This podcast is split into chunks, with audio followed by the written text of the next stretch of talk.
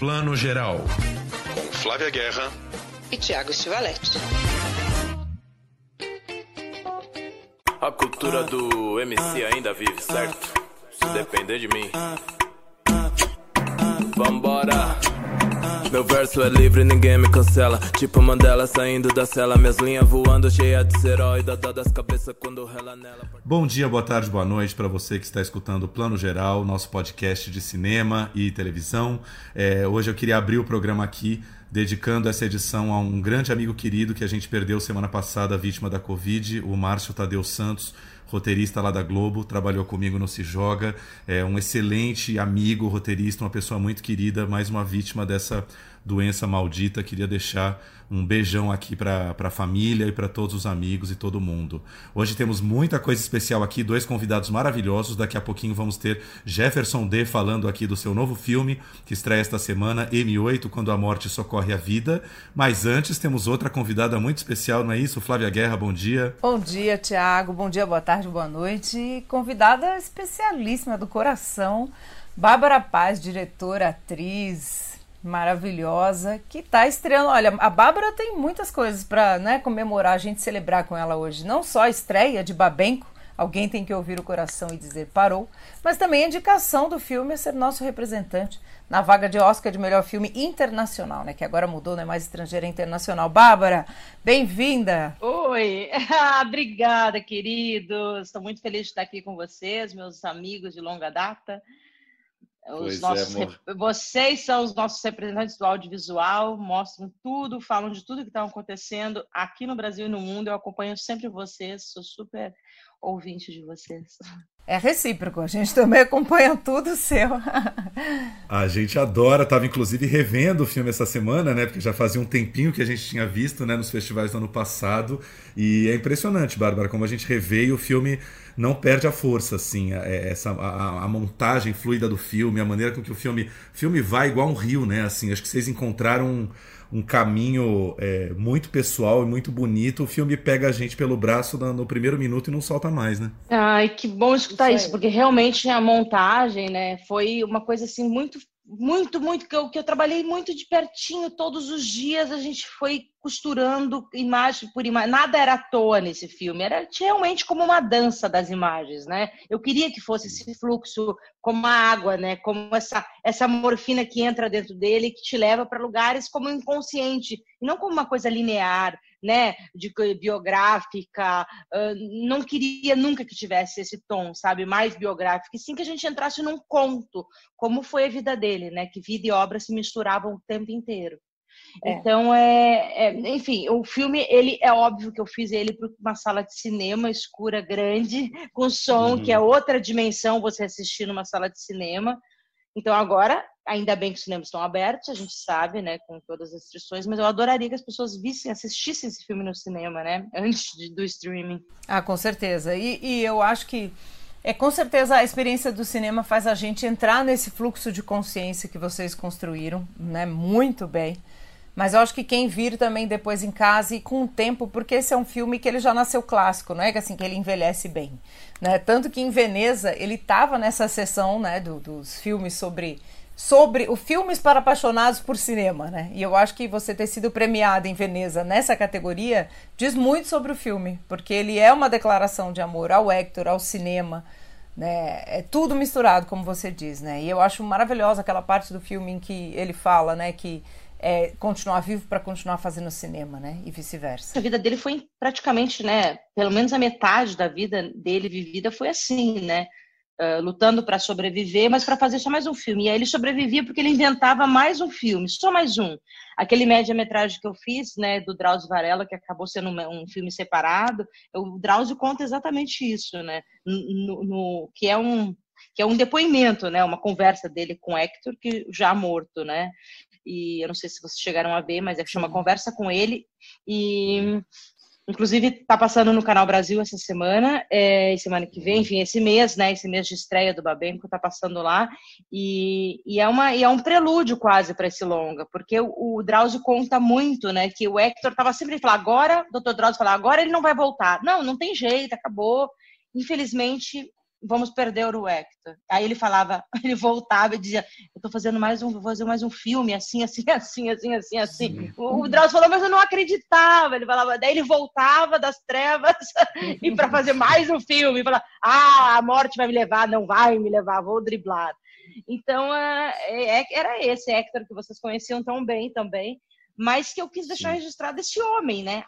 Além dos filmes, né? Porque muita gente me perguntava, me cobrava, ah, você vai mostrar isso, você vai falar disso, dessa passada. Falei, gente, eu vou fazer o Hector que eu enxergo, o meu olhar sobre esse homem, sobre esse Hector, sobre esse homem, né? Então, assim, eu acredito que as pessoas também não conheciam ele tão de pertinho.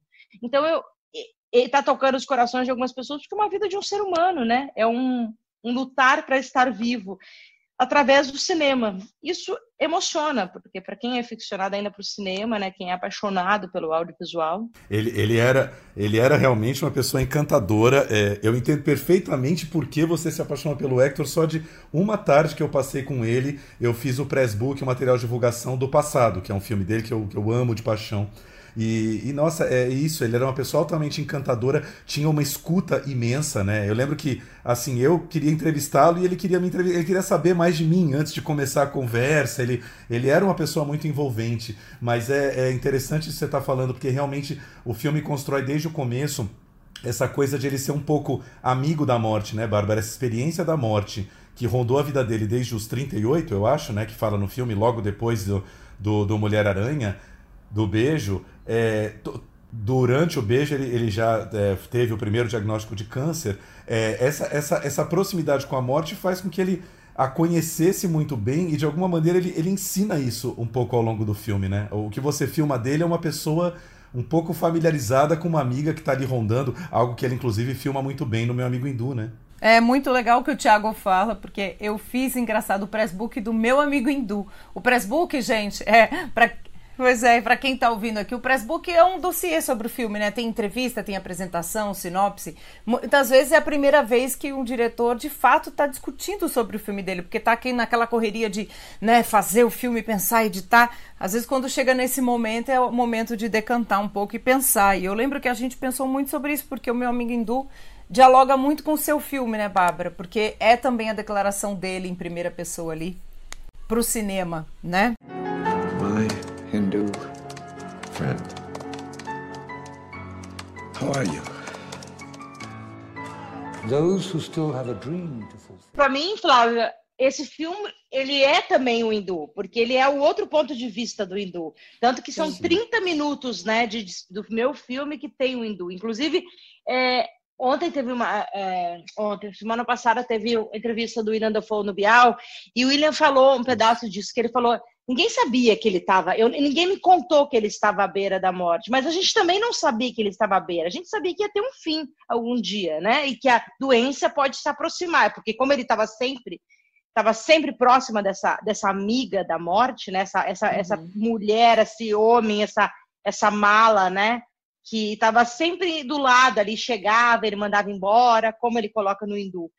Quando surgiu o hindu, que ele, ele, ele decidiu fazer o hindu, porque o câncer tinha voltado. Ele tinha dois roteiros de Cidade Maravilhosa, que a gente ainda vai fazer esse, esse roteiro, porque ele queria muito, só que não tinha energia para fazer. E um outro chamado Tiger Tiger. E o Hindu era era uma vontade. Mas quando voltou realmente o câncer, do nada, assim, ele falou: Eu vou ter que fazer o Hindu, eu tenho que fazer meu último filme, eu tenho que falar de mim, eu tenho que fazer, contar essa história. Então, eu vou esquecer esses dois últimos e vou fazer. E eu quero que eu preciso que você a gente pare o documentário agora para desenvolver o roteiro do Hindu, mas que na filmagem do Hindu você não é só personagem como atriz, você vai também filmar essa entrega desse personagem, esse passar de bastão, essa essa troca que o William Dafoe e Hector, né, Hector construindo a própria personagem, essa despedida do cinema, né? Então ele me pediu para a câmera de making off ser minha. Então o making off também foi feito por mim por causa do documentário. Então era tudo sendo meio que feito junto, sabe? Por isso que o meu amigo hindu e o meu documentário, eles não estão separados. É como se fosse o outro lado, sabe? Sim. Eu poderia ter feito só um filme sobre essa construção desse, dessa despedida do cinema, desse, construção desse personagem da Fo, porque eu tenho muito material. Sim. Mas eu achei que eu deveria contar. Até o, o Zygmunt Priesner, que é o Preisner, né, aquele maestro maravilhoso da Polônia, Incrível. que é super amigo de Hector e é meu amigo hoje, ia fazer a trilha do meu filme, mas eu acabei fazendo eu mesma junção de várias músicas que ele amava. E ele falou, Bárbara, você tinha que fazer só um filme sobre o, é, é esse, é, o meu amigo hindu, sobre ele construindo esse personagem para morrer. Né? Faz, entregando. faz. Aí eu falei, eu vou fazer, mas não é já. Não é já, porque agora, agora nasceu Sim. esse. Daqui uns anos a gente pode fazer um só sobre esse personagem que foi sendo construído. Né? Não, e, e, e, é lindo, e é lindo que com todo esse pacote vocês, vocês fizeram, estão fazendo a morte ser é, a morte ser uma coisa de cinema, né? A morte ser sublimada pelo cinema. Isso é, isso é muito bonito. Estar filmando, estar vivendo um dia a mais. A audição do senhor como está? O senhor percebe se o senhor está tendo é, esquecimento de fatos antigos ou recentes? Ah, o cinema é imortal, né? E o Hector queria ser imortal. Então, assim, nada mais justo do que continuar uma história, filmar como um filme de cinema e não como um documental, narrando os fatos, mas sim continuando uma história. Como você, né? O final do filme é isso, é tipo, estou continuando teu roteiro. Você não morre, entendeu? Você está em todos os lugares, porque através do cinema, como o cinema é imortal, ele também gostaria de ser imortal. E ele está sendo imortal, porque eu consegui imortalizar ele nesse filme, entende? Era só o que eu queria, tipo, deixar ele num retrato onde todo mundo pudesse ver, uh, passando daqui 10, 20, 30 anos, ver esse filme e lembrar de quem foi esse homem. Sempre tive uma confiança assim ilimitada na minha capacidade de ter sorte e sobreviver. Bárbara, tem uma coisa que eu, que eu, que eu me lembro muito, assim, me, me marcou muito quando você recebeu o prêmio em Veneza, que você dedicou também o prêmio a Márcia a Maria Camargo, né, e ao Cal Guimarães. E o Cal entra na, nos créditos na montagem, na edição, e a Maria no roteiro. E a gente comentou isso, né? Como o roteiro é incrível e a montagem é incrível, mas aqui, mais do que nunca, no documentário sempre, mas nesse documentário aqui, é roteiro é montagem, montagem é roteiro, tá tudo muito junto, muito orgânico. Então eu queria que você falasse um pouco disso. E acho muito, muito justo que você tenha dedicado também aos dois. É, não se faz sozinho, nada se faz sozinho, nem teatro, nem cinema. A gente, a gente não, não, não consegue se fazer sozinho, eu não acredito nisso a gente precisa da, da escuta, né? Da, da, da, troca, né? Da psicanálise, né? Como diria o Hector. É, o montador, assim, eu passei por vários montadores e sempre, assim, fui, cada um deixou um pedacinho. Eu passei por montadores maravilhosos que eu admiro muito, assim, pessoas que ficaram, mas eu precisava outro olhar. Eu preciso, assim, que é, é difícil entender o que eu queria, na verdade. E o que eu queria era o que eu já tinha feito, só que eu queria um olhar e uma aprovação de um outro artista, sabe? Quando chega Cal Guimarães, que é um grande videoartista, um cineasta, é, ele fala, Bárbara, o que, que você quer que eu faça? Mas está pronto. Eu falei, não, não está pronto. Eu ainda acho que a gente pode mexer muito. Ele falou assim. E aí a gente ficou um ano trabalhando ainda no filme, um ano entre indas e vindas, porque ele mora no Uruguai, né? E aí ele vinha, a gente ficou, trabalhava um pouco, mas foi coisas muito sutis, muito pontuais, assim, de ele falou, Bárbara, você precisa. Eu só estou sendo mais teu psicanalista, entendeu? Porque no começo tinha até um áudio meu no início, que acabou ficando no livro que eu também fiz, sobre é, o bruto do filme, né? Eu deixei no livro as coisas que não entravam, aqui eu deixei no livro. E a Maria Camargo também foi assim, ela é uma grande roteirista, ela é filha de um dos melhores amigos do Hector, que morreu muito lá atrás e o Hector acabou ficando. E acabou que ele juntou uma semana antes a gente. Ele falou: Eu quero que você conheça a Maria Camargo, porque ele achava que eu precisava de uma parceria, porque eu estava muito sozinha, filmando, captando, fazendo tudo, porque eu estava com urgência, sabe? Eu estava eu tava fazendo que nem louca, assim, do meu jeito. Vamos lá, vamos filmar, vamos levantar o set, vamos fazer isso, vamos fazer aquilo. E ele falava: liga a câmera, o som, grava. E eu assim, como é que eu vou juntar? E aí, uma semana depois de eu conhecer Maria, o Hector partiu. Foi assim muito rápido. Parece que foi uma junção que ele queria, sabe? Então ele me deixou essa. E aí a gente acabou ficando super amiga. E a, a partir da partida dele, quando ele morreu, eu e Maria começamos a assistir juntos, escutar todo o material que eu já tinha. E ela me ajudou a selecionar tudo que era melhor. Por exemplo, eu não era personagem no filme, eu não me tirava totalmente. E ela falou: Sim. Bárbara, essa relação de vocês dois tem que ficar. Então, ela e Cal me convenceram de algumas coisas que, sim, eu achava uma beleza incrível essa nossa relação. Mas eu achava que eu podia me expor demais. Eu, já como atriz, já queria ficar. Não, aqui eu estou como diretora, eu quero contar a história desse homem. Mas aí, com o passar do tempo, com a experimentação, experimenta aqui, foi ficando esse retrato que ficou. E Maria e Cal foram fundamentais para essa costura, sabe? Ele, a, gente, a gente não fazia nada sem um outro, apesar de eu estar na ilha o tempo inteiro, né? Nem, às vezes o Cal não podia, eu estava com assistente, às vezes a, a Maria não ficava sempre na ilha, mas eu sempre ligava para ela, falava. Então foi assim, fomos fomos costurando a mão mesmo essa coxa, de retalhos. É isso que a Bárbara falou de a montagem ter passado por várias pessoas antes do Cal. Vocês vão ver que o, o, o filme abre com crédito inicial, montagem Bárbara Paz e Cal Guimarães, e lá no final entram realmente umas 10 pessoas, né? um crédito grande ali. E outra, não vou dar um spoiler aqui, vou dar um teaser maravilhoso. Vocês vão ver no final do filme, Hector Babenco não vai para o céu, ele vai para outro lugar muito mais interessante no final. Assistam o filme para ver, é um lugar muito mais maravilhoso. É a cara dele Agora... esse lugar, aliás, né? Lógico. É. Ô, Bárbara, vamos falar um pouquinho de, vamos falar um pouquinho de Oscar aqui. É, queria saber se você já pode adiantar alguma coisa que vocês estão pensando, você com os Gulanes aí de estratégia para divulgar o filme. E o filme tem como uma das coprodutoras a Petra Costa, que foi indicada aí em 2019, né? Pelo Democracia em Vertigem. Queria saber se vocês têm também aí uma esperancinha de o filme talvez entrar aí na categoria documentário, enfim. Esperança a gente sempre tem, imagina, olha onde eu tô, olha, olha onde eu cheguei já com o filme, sempre esperança, sonho então, assim, é claro, assim, na verdade, eu nem eu não estava contando com, com essa indicação, porque eu escrevi na academia, mas nunca tinha sido indicado um documentário. E eu achei incrível, pela primeira vez, a Academia Brasileira de Cinema escolher um documentário. E você sabe que outros países também estão escolhendo, como a Itália, por exemplo, também indicou um documentário. Isso eu acho incrível Sim. que as coisas estão mudando, as pessoas estão consumindo mais documental, estão, né, querendo mais realidade do que ficção em muitos momentos da vida. Então, Sim por esse lado eu achei incrível. Óbvio que eu fiquei muito emocionada pelo Hector, porque ele a possibilidade de levar ele de volta para a academia, onde ele é considerado um maestro. Então eu acho que a gente tem uma chance de uma caminhada já pelo Hector, pelo nome dele, pelo tudo que ele representa na academia, tudo que ele, que as pessoas em volta que, que, que ele gerou, amizade, que tem pessoas, a gente já está em contato com algumas pessoas, então a gente tem um, já uma caminhada, já ganha no sentido de que ele abriu portas para isso. Então não é à toa que eu acho que ele não quer arredar o pé daqui, ele está mexendo os pauzinhos lá em cima, né? Ou lá embaixo, aonde for.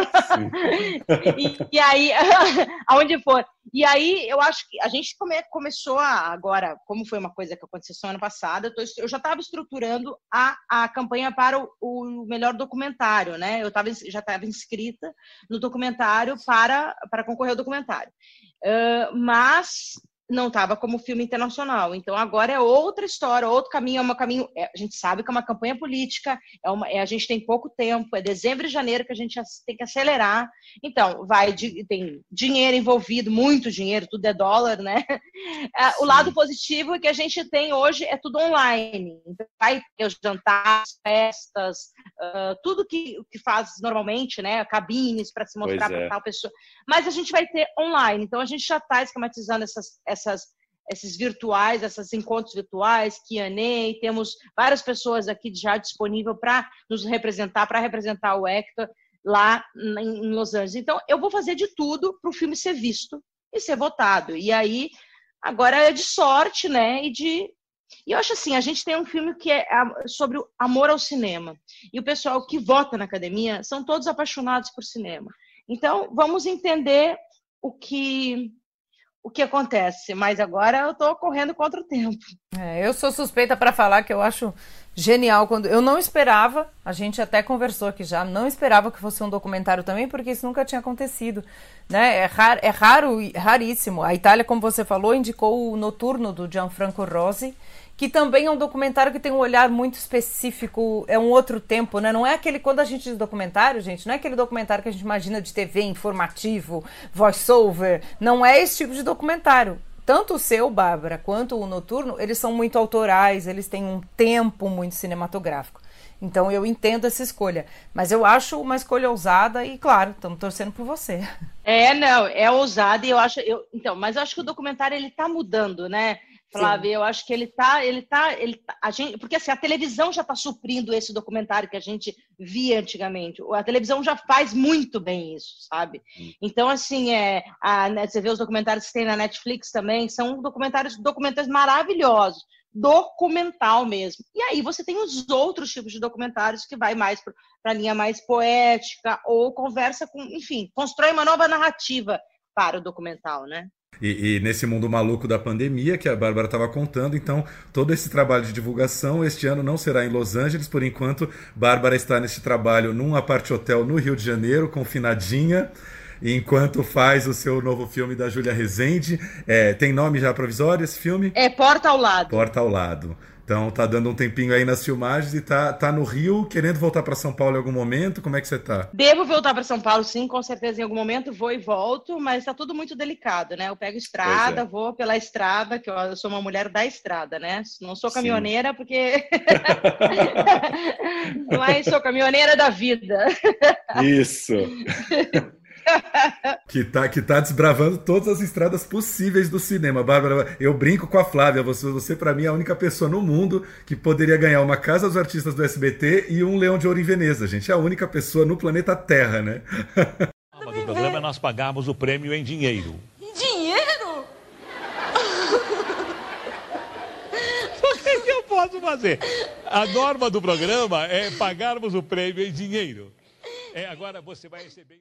Ô, ô, ô, você sabe uma coisa, Thiago? Eu falei assim: é. É, não, não sou a única pessoa, não, porque a gente não sabe a vida das outras pessoas, né? É verdade, a gente não é sabe a evolução. É que eu sou uma pessoa, me tornei uma pessoa pública, então eu estou na frente de todos. Tudo que eu evoluo, tudo que eu faço de melhor, tudo que eu vou mudar, tudo vai ficar em primeiro tá todo plano. Mundo vendo. Né? É. Tá todo mundo vendo, porque quantas pessoas não evoluem every day? Porque assim, a gente está aqui nessa vida para evoluir, né? Então, por que, que eu ganhei uma, um reality e eu não posso virar uma cineasta? Qual é, é isso é de um preconceito gigantesco. Inclusive teve uma matéria agora que eu não, não vou citar o nome do jornalista, mas eu vou escrever um texto bem belo daqui a um tempo para reproduzir que ele começa dizendo que atriz de teatro infantil.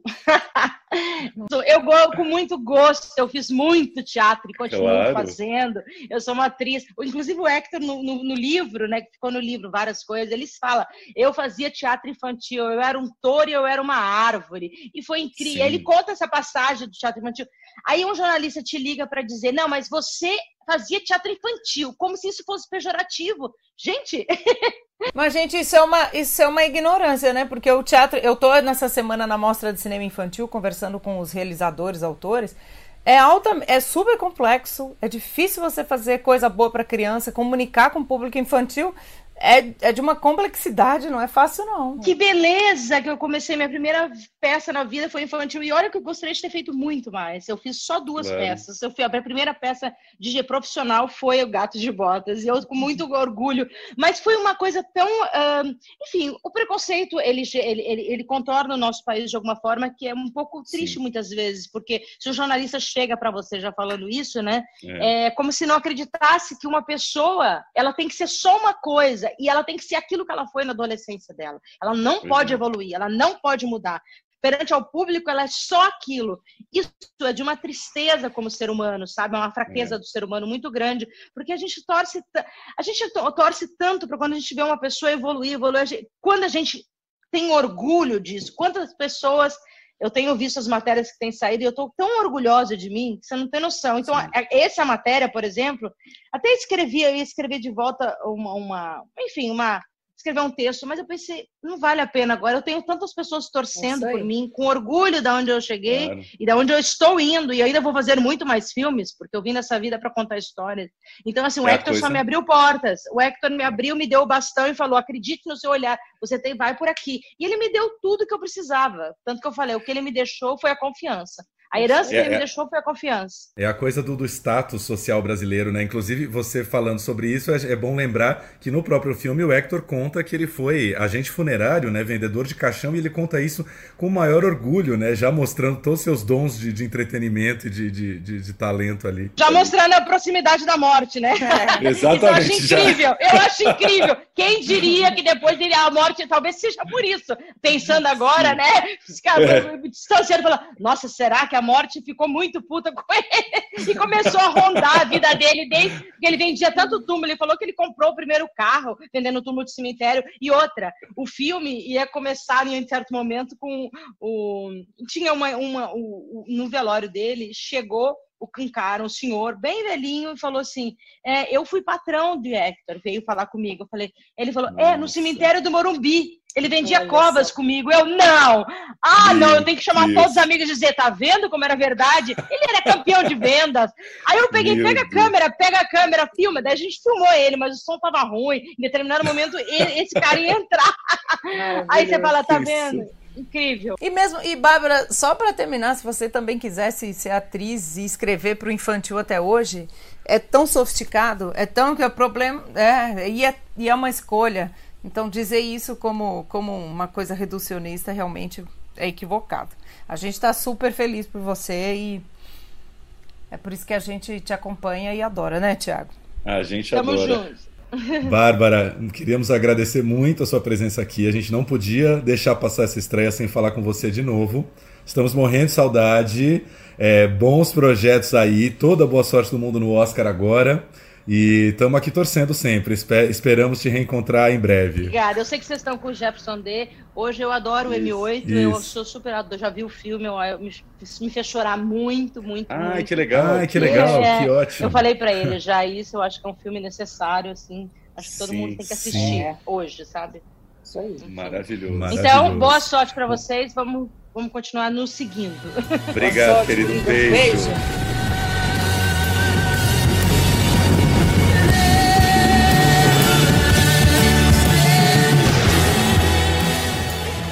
Era isso que eu queria. Obrigado. Agora vamos conversar com ele, que é um amigo querido nosso aí de anos. Não tenho problema nenhum em dizer que ele é o maior diretor negro do cinema brasileiro há muitos e muitos anos. Jefferson Day, que está lançando aí M8, Quando a Morte Socorre a Vida, um belíssimo filme aí nesta quinta-feira nos cinemas. Tudo bom, Jeff? Tudo bom, Thiago? Tô aqui feliz, ansioso, né? Esse momento é um momento que a gente fica ansioso o tempo todo, né? É porque, enfim, agora é é o momento em que o filme se encontra com o público, né, cara? Né? Então, se eu fosse músico, é o momento de tocar minha música é, nas plataformas. Se eu fosse um pintor, é o momento da exposição. Se eu fosse escritor, é o momento que o lançamento que o livro vai embora, né? E aí vai. Se eu fosse um crítico, é o momento que alguém abriu um jornal, um site, um podcast para ouvir aqui o que a gente vai, vai, vai debater, né? Enfim, aquele frio na barriga mesmo. Né? Mas o filme vem com uma carreira legal aí de festivais, né, Jefferson? Passou no Festival do Rio. É, deu para dar uma ensaiada. Teve um ensaio aberto aí já, hein? Teve, teve. Não, é, tem um frio, teve um frio na barriga, porque é um filme que rodou, todo rodado no Rio de Janeiro, né?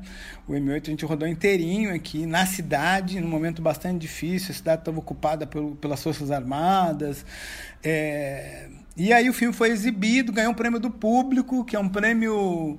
Eu acho que eu só tinha ganhado com os curtas-metragens, né? Esse encontro com o público, assim. Então, para mim foi um prêmio importantíssimo, né? Porque é um filme razoavelmente delicado pelos temas todos que, que, que trata.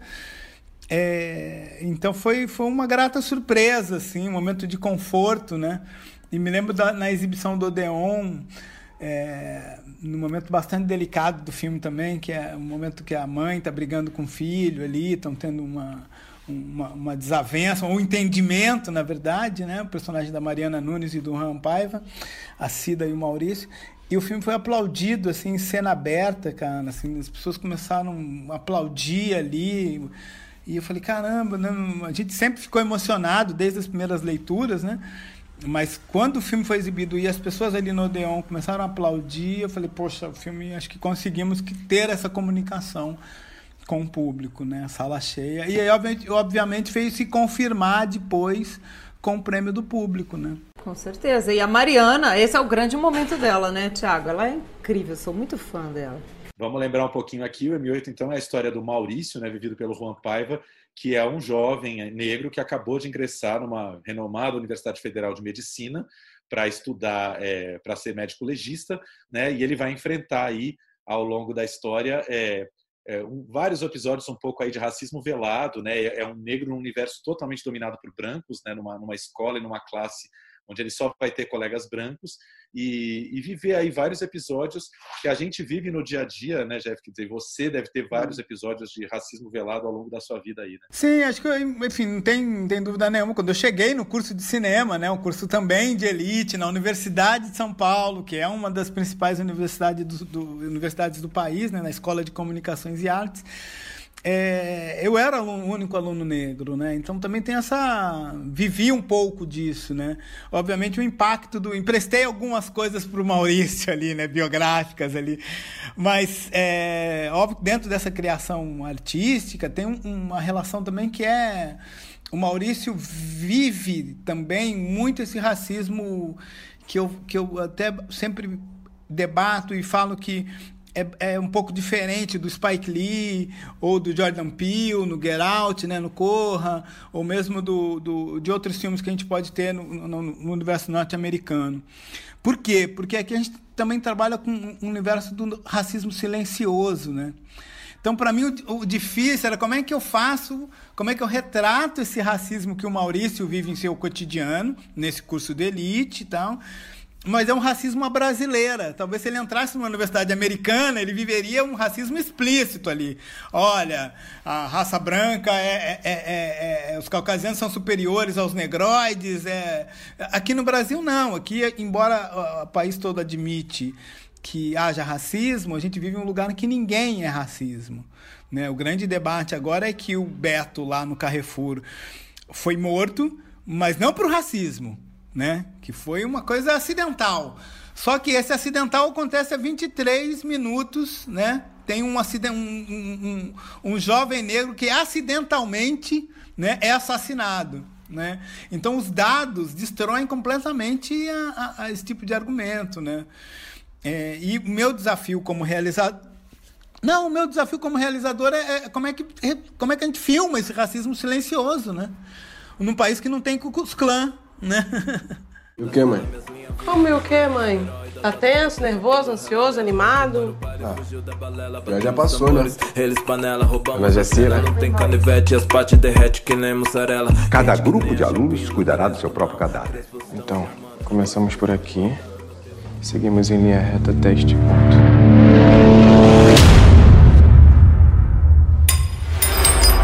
Tá tudo bem aí? Eu tô procurando os contatos da família que fez doação de um corpo. Qual deles? O M8. É, tem, mas tem um ponto muito, tem um momento acho que muito, muito brasileiro do seu filme, que é aquela piadinha, né? O momento piadinha, é algo muito brasileiro no seu filme. Não, mas não foi um racismo, foi uma piada. Você pode ser já açougueiro, né? Tô dando um spoiler aqui da piada, mas vocês vão entender um contexto, quem não assistiu o filme ainda. Que é isso, eu acho isso é muito brasileiro, tanto quanto o racismo velado ali nos olhares é, é só uma piada, você que é chato que não, não viu como piada, né? Exatamente, tem um menino que é o mais bolsominion deles ali, né? Que é o mais é, é, é de direita ali, que tem uma hora que ele, ele em frente a uma mulher, em frente a um gay e em frente a um preto, ele vira e fala assim, cara, vocês têm muito mimimi, para com isso, né? E ele é o único garoto ali, né? Branco, hétero, é, rico, tem um carrão e tal. Então tem esse lugar que, é, que é o a gente mostra situações, inclusive essa situação do cara que é o, que é o do mimimi mesmo, né? Que reclama que, que desculpa, a mulher reclama demais de machista, de machismo, de machismo.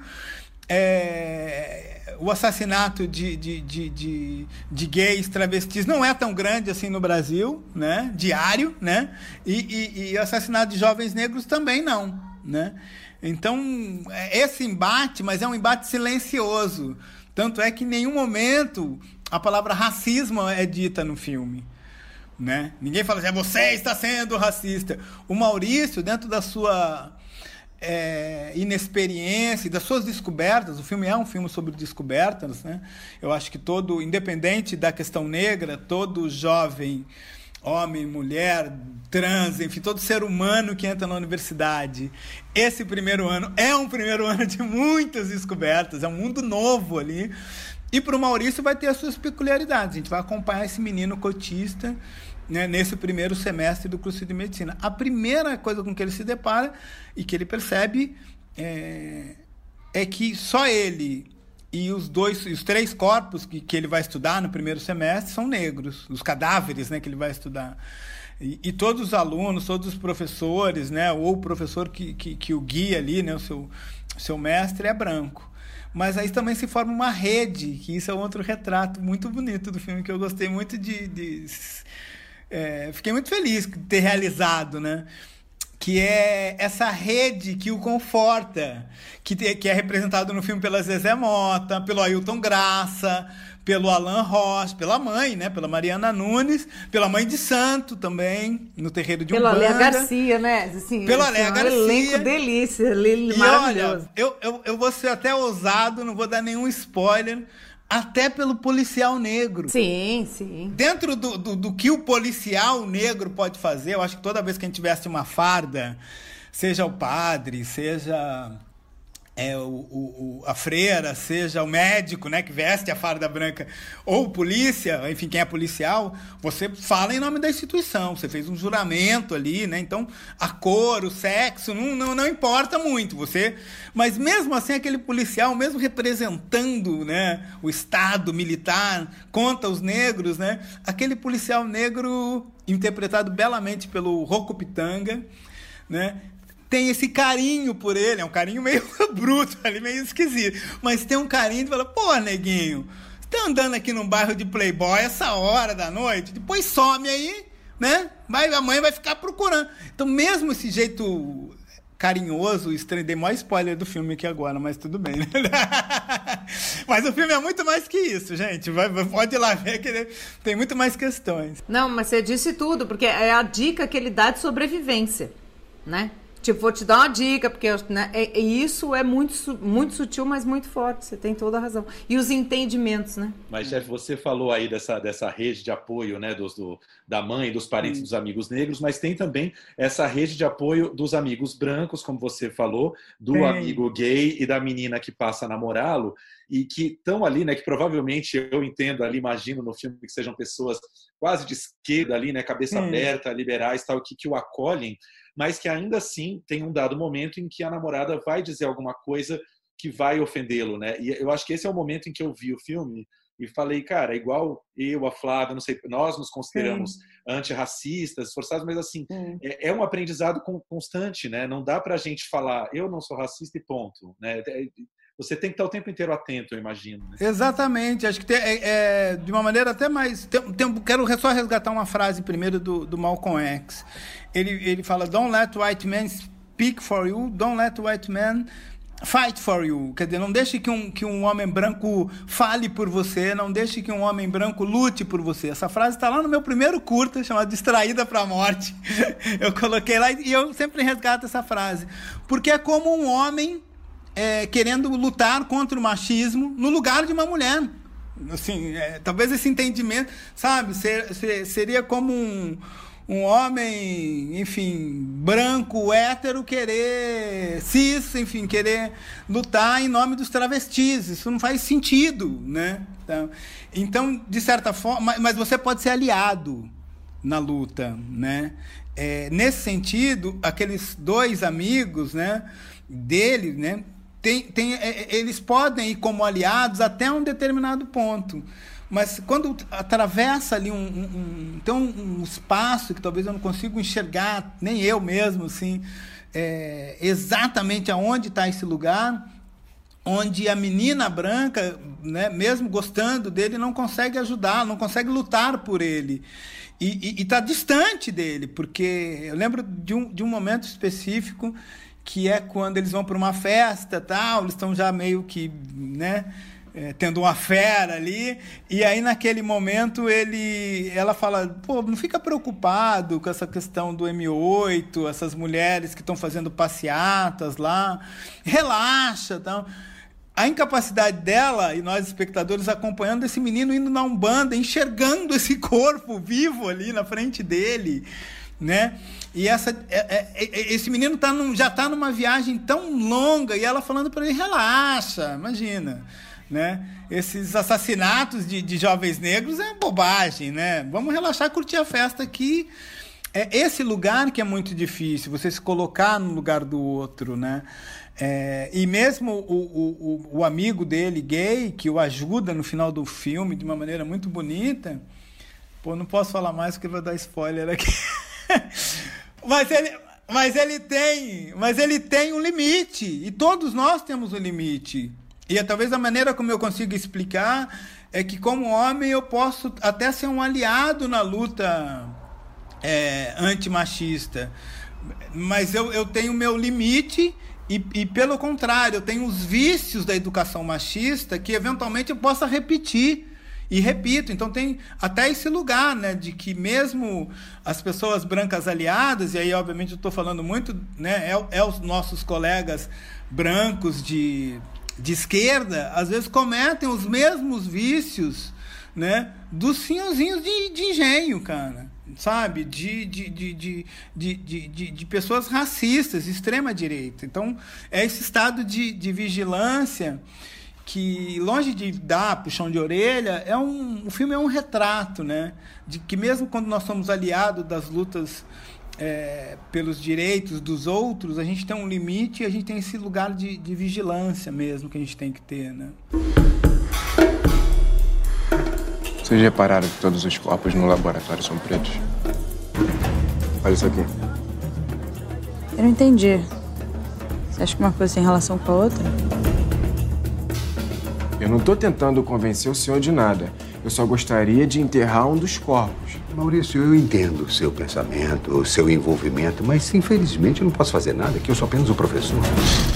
E, e, como é que. Cê, hoje eu vi um vídeo, engraçado que eu fiquei pensando muito nisso, porque a gente, eu e Thiago, a gente tem discutido. Tem discutido, não, a gente tem colocado em pauta o cinema que a gente gosta, que é bom, né? Que a gente quer discutir.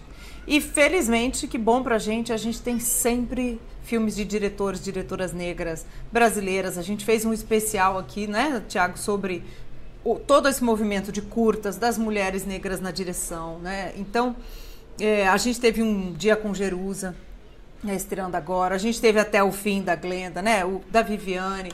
Né? Então a gente tem um movimento muito bacana que eu lembro, a gente lembra quando viu seu primeiro curta, né? A gente é meio da mesma geração, então é, é muito bom. Eu, né? A gente aprendeu muito com você. Então, é, mas ao mesmo tempo você não é obrigado a só falar desses temas. Foi esse vídeo que eu vi que eu queria trazer, que era isso. Eu não sou, não é porque eu sou negro que eu sou obrigado a sempre falar de racismo, sempre falar de, né?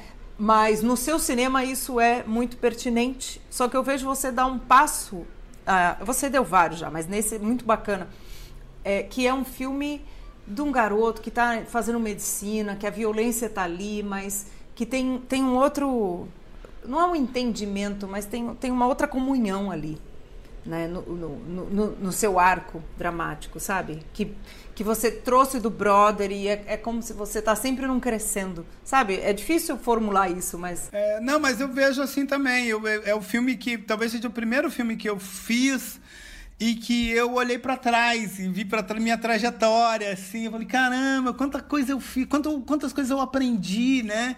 Fazendo lá o filme da Carolina de Jesus, né, o documentário de, que foi tão importante, ganhei tantos prêmios, mas para além do filme, né, porque eu, quando eu falo assim, ganhei tantos prêmios, quer dizer assim, o filme foi muito exibido, né, assim, porque a gente sabe quanto mais prêmios você vai tendo, mais ele vai sendo exibido. Então, então é um filme que foi exibido em Teherã, foi exibido, está depositado na, na, na, biblioteca lá da, de Washington, enfim, do, do, do, do Congresso.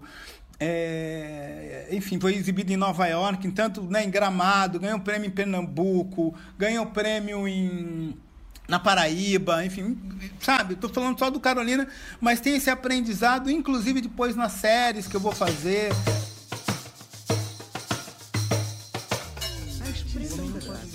O negro bebe pingo, o branco bebe. A enfermidade que atinge o preto atinge o branco. Se o branco sente fome, o negro também. A natureza não seleciona ninguém. Num, num filme que eu fiz um exercício que muito pouca gente entendeu, mas foi um exercício incrível de criação e de liberdade, que foi um filme chamado O Amuleto, que eu rodei em, em, Florianópolis, com a Maria Fernanda Cândido, com a Bruna Lismayer, que tem fantasmas que aparecem, então, e que no filme seguinte, né, quase seguinte, eu venho fazer um filme de fantasma. Então, então, boa parte do meu aprendizado ali atrás também tem essa relação né, não só da história, né? Às vezes a gente se ligar à história, não tem nada a ver com Jefferson, que é bruxas de, de, de Floripa, mas tem um aprendizado ali que faz com que o M8 chegue nesse lugar, para mim, de muita maturidade. Eu sou um cara que meu projeto anterior é uma novela da Sete da Globo. Aí você fala, mas o que, que tem a ver você fazer a novela da Sete? Talvez foi uma novela que tem um elenco negro maior da história da TV Globo. Se desconsiderar, enfim, filmes de, de relacionados ao, ao, período colonial, da escravidão e tal, mas negros, urbanos, a novela Bom Sucesso, com o Fagundes, com o Davi Júnior, enfim, com a Grazi Massafera, com o Ju Colombo, foi incrível, né? Então, esses aprendizados artísticos, né? Eu acho que ser brasileiro e ter a oportunidade de, de, ter dirigido uma telenovela, eu acho incrível. Talvez se eu fosse americano, eu adoraria ter dirigido outras coisas, mas como brasileiro, entender o que é se comunicar é, com 50 milhões de pessoas ao mesmo tempo, cara, isso para mim era assustador, né? 50 milhões, eu acho que, pô, nem um filme brasileiro, nem a Dama da Lotação fez 50 milhões, né? Não, não, me, não me lembro os dados, mas... O Bom Sucesso foi o grande sucesso, né? Foi uma foi. novela que atingiu o público com toda essa, todo esse elenco negro. Abusado! Eu, hein? O que você tava gostando? Não? Tô confusa. Mas eu não. Por que, que a gente entra no meu carro agora e vai os dois para Búzios passar uns dias lá? Por quê? E eu vou falar uma coisa que, que talvez eu repita daqui para frente, mas assim, me deu a impressão que todo o aprendizado que eu fiz foi para esse momento. Sabe? De dirigir o Juan, de dirigir a Mariana. Por exemplo, eu dificilmente poderia contar com esse elenco estelar, Black, se eu não tivesse essa trajetória porque a Zezé Mota não é uma estranha, minha pessoa. O, Ailton Graça com Cássia Kiss fizeram um casal incrível lá no Brother, né? É, então tem uma esse lugar do, do, do M8 também é um lugar para mim de muita maturidade. Né? O, o, Jeff é um diretor de tanto prestígio que aí a gente está falando desse elencão que orbita em torno do M8, né? o Ailton Graça, Zezé Mota, Leia Garcia, mas tem também o Lázaro Ramos, todo mundo acostumado a ver o Lázaro como grande protagonista, o Jeff vai lá e coloca ele no papel pequenininho desse tamanho, mas que é tão importante, Jefferson, acho, é, o jeito que você encaixa o Lázaro nesse filme, é. porque ele representa os milhões de negros anônimos, né? Ele dá um Sim. peso para um, um personagem Sim. quase anônimo ali, que, que, que, que é o que a gente precisa enxergar melhor, né? Não apenas a estrela, mas o, o cidadão comum. É, não, é muito mais é muito fácil você enxergar Mariana Nunes, enxergar o Juan, enxergar a Zezé Mota, até a Dona Léa Garcia. É, e se você vai assistir o filme porque você gosta muito do Lázaro Ramos, você vai ter que esperar um pouquinho. Que... Mas vai lá que ele vai aparecer, ele vai aparecer. E é, e, é ele vai aparecer. É, ele realmente, enfim, é, é um amigo incrível, um cara que sempre teve ligado aos meus esses últimos projetos, ele conhece todos. É um ator que também está se propondo ser diretor, né? Está se tornando agora um diretor fez medida provisória. É, talvez, se não a maior, uma das maiores estrelas negras né, contemporâneas, né? Já consagradas mesmo, né? É, e ele, se eu pudesse dividir o filme em duas partes, eu dividiria antes da aparição do Lázaro Ramos e depois da aparição do Lázaro Ramos. Eu acho que depois, e, e, quando eu falo Lázaro, assim, aquele personagem que ele faz, mas mesmo também o Lázaro Ramos, né? Acho que misturou tudo ali.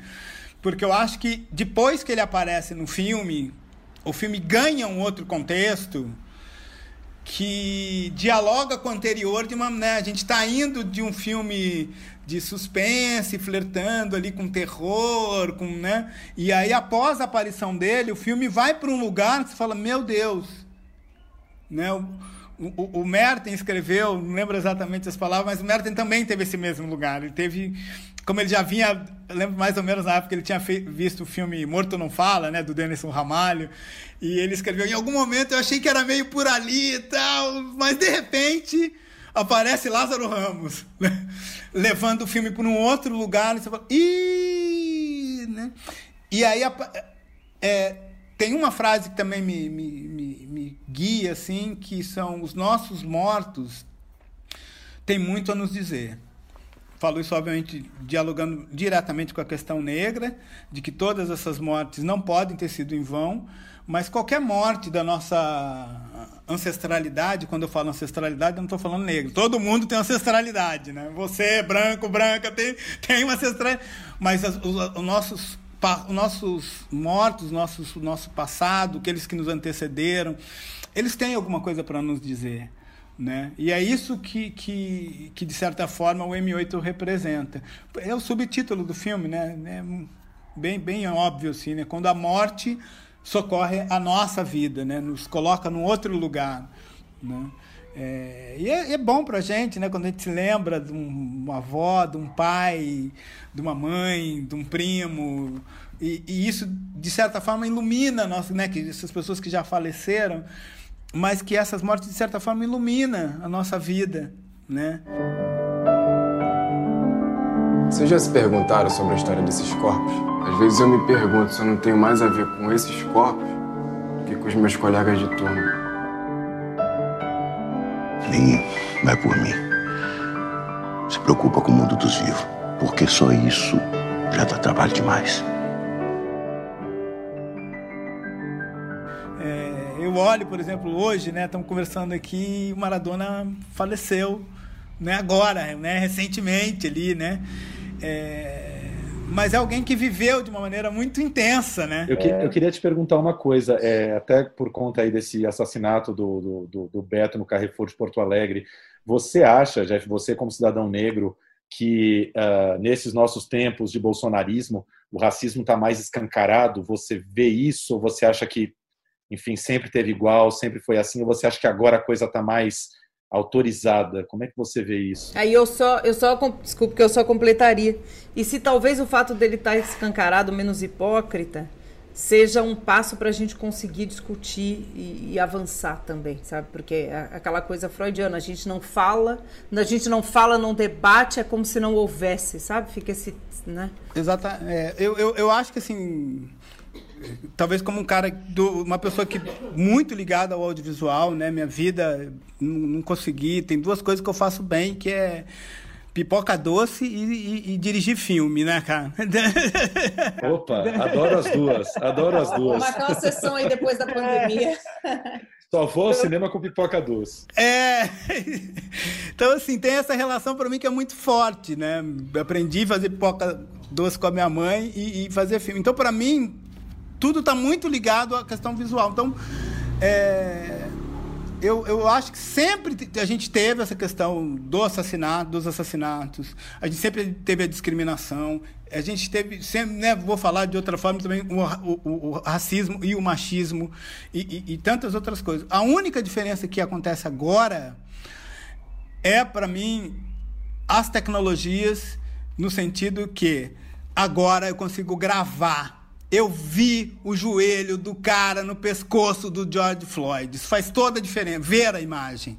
Né? Eu vi, foi gravado o que aconteceu no, no, no Carrefour, foi gravado o que aconteceu no elevador com o garoto em Recife, foi gravado o que aconteceu enfim, o final do filme Blacksman, do, do, Spike Lee, tá tudo gravado, tá tudo lá. Eu vi o presidente Trump falando, eu vi o presidente Bolsonaro falando que no Brasil não tem racismo. Isso, então, a tecnologia hoje, né, para além né, da, da, do, do broadcasting, né, do, da, da do, dos grandes estúdios, das grandes emissoras né, transmitirem nos no seus jornais televisivos, Hoje, além de eu conseguir gravar com o celular, eu consigo compartilhar essa informação. Ou seja, eu consigo trocar essa informação. Eu não vou dizer meia hora, mas algumas horas depois do Beto ter sido assassinado em Porto Alegre, que é um, né, um, ia falar um país aqui, né, que é uma cidade lá, lá do sul, O Lewis Hamilton postou na rede social dele. O Lewis Hamilton, imagino eu que ele estava em Londres. Então, essa rede de comunicação entre anônimos, entre famosos, é, isso tudo fez com que ficou escancarado e, obviamente, fez com que a reação também fosse na mesma medida. Né? É, a gente tem um vice-presidente e um presidente que diz imediatamente o que aconteceu lá é, não é racismo. O Brasil, ele, imediatamente, ele se coloca. Ao invés de falar assim, olha, eu liguei para a família, eu falei com o pai, eu no Brasil não tem racismo, mas antes disso eu liguei para o pai, então, antes de qualquer outra coisa ele já afirma algo que vai contra essa a imensa o imenso entendimento da população brasileira, né? Não estou falando só das pessoas de esquerda, não. Quem é preto, pobre, mesmo sendo evangélico, mesmo sendo, ele sabe exatamente a, a, a, a dificuldade que ele tem.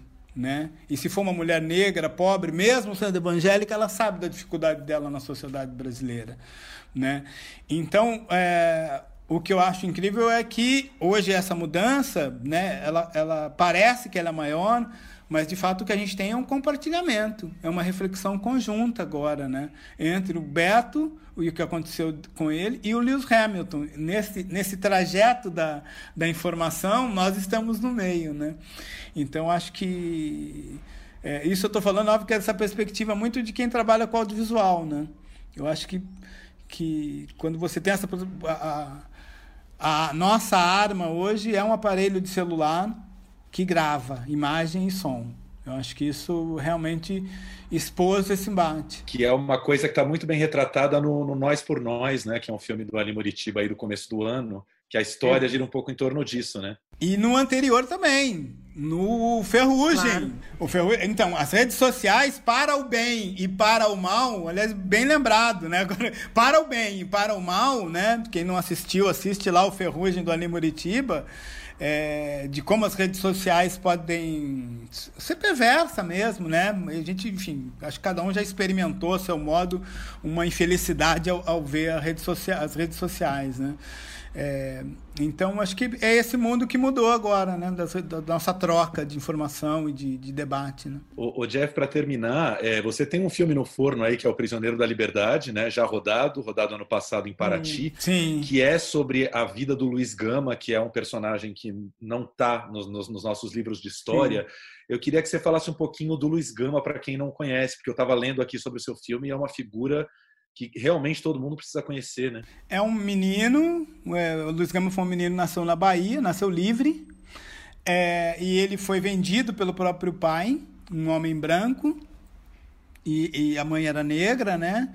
É, não, não, não, não se tem os estudos científicos da pesquisa, é, mas in, existe muito uh, debate que a mãe dele seria a Luísa Maim, né?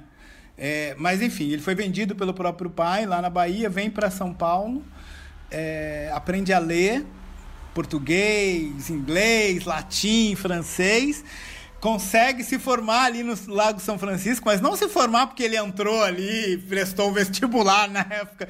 Ele, se, né, ele aprendendo é, de maneira, enfim, auto, enfim... De aluno ouvinte? Assim? É, mas enfim, foi ali pegando os livros e aprendendo e dominando as leis, né? Eu ia falar de uma forma que ele é de, de, aluno ouvindo, mas não é, né? Porque naquele momento ele foi aprendendo mesmo, né? Com um aliado branco, o Antônio, né? Então ele foi ali aprendendo a ler, tal, aprendeu, dominou as leis, recebe uma autorização como não como advogado, mas como rábula, né? Nesse sentido de que ele pode exercer, pode exercer é, a, a advocacia, vamos dizer assim, e segundo a, história e nossos historiadores e a pesquisa que se tem, libertou mais de 500 pessoas. Existe um livro com a palavra Luiz Gama, da professora, da professora Lígia Fonseca Ferreira. Vou repetir aqui. É, com a palavra Luiz Gama, e o livro é, é, a autora é Lígia Fonseca Ferreira. Pode colocar Lígia Fonseca Ferreira, que é a maior especialista em Luiz Gama, foi a nossa consultora no filme.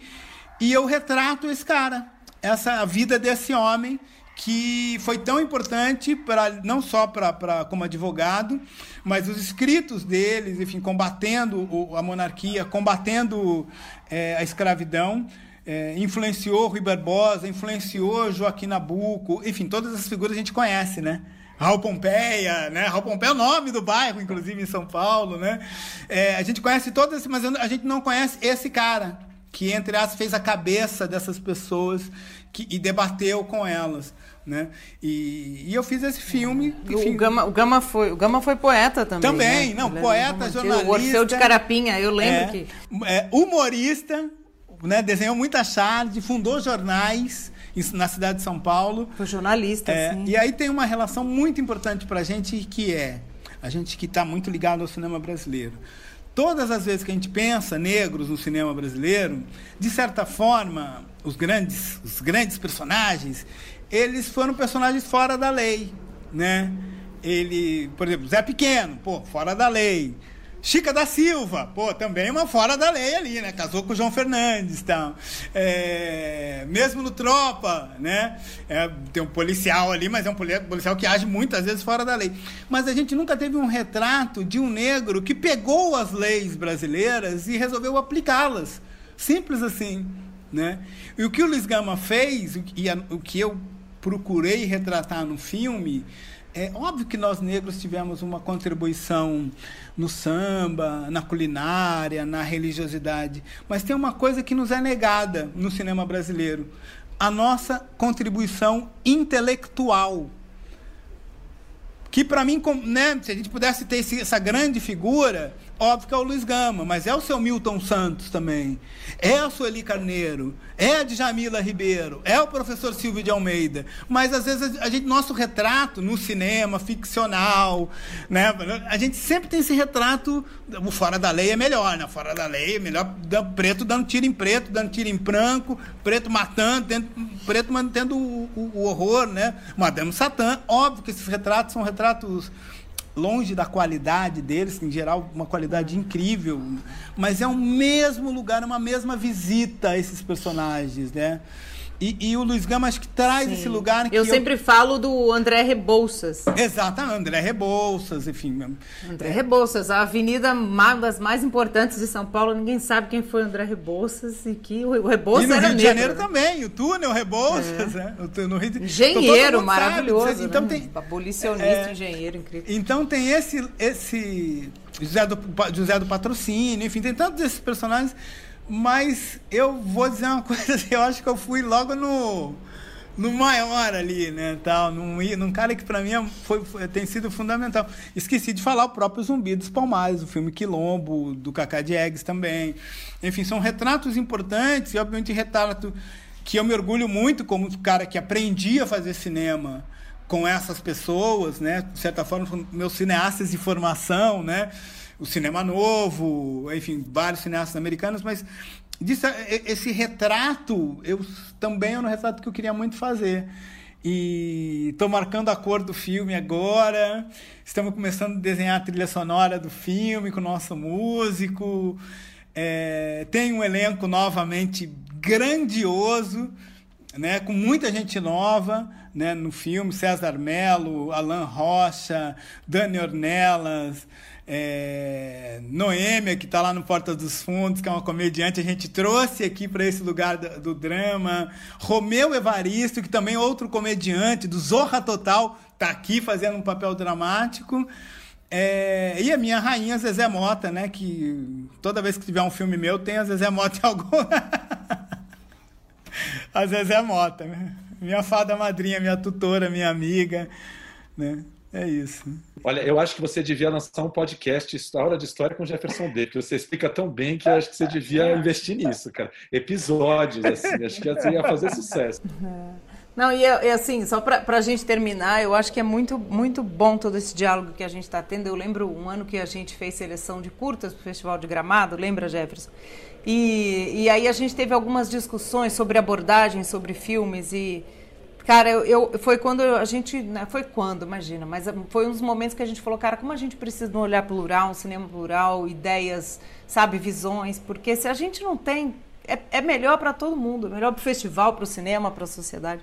Então, gente, para o espectador também. Quem está ouvindo a gente aqui sabe que a gente está falando porque é fato. Querido, muito obrigado pelo papo. Toda a boa sorte do mundo para M8, lançando Ah. agora, 3 de dezembro, nesta quinta-feira nos cinemas. Em breve no streaming também, mas quem, quem tiver aí, né, já mais saidinho indo às salas de cinema, não perca, porque vale a pena. Isso aí. Querido, obrigada. Eu, que- eu agradeço. Beijo a todos. Fiquem bem até chegar as nossas vacinas aí, hein? Por favor. Beijos. Plano Geral fica por aqui. Uma boa semana a todos. Fiquem com Deus aí. Até semana que vem, Flavinha. Até. Beijo pra todos. Muito cinema. Wake from your sleep. You're drying up your tears.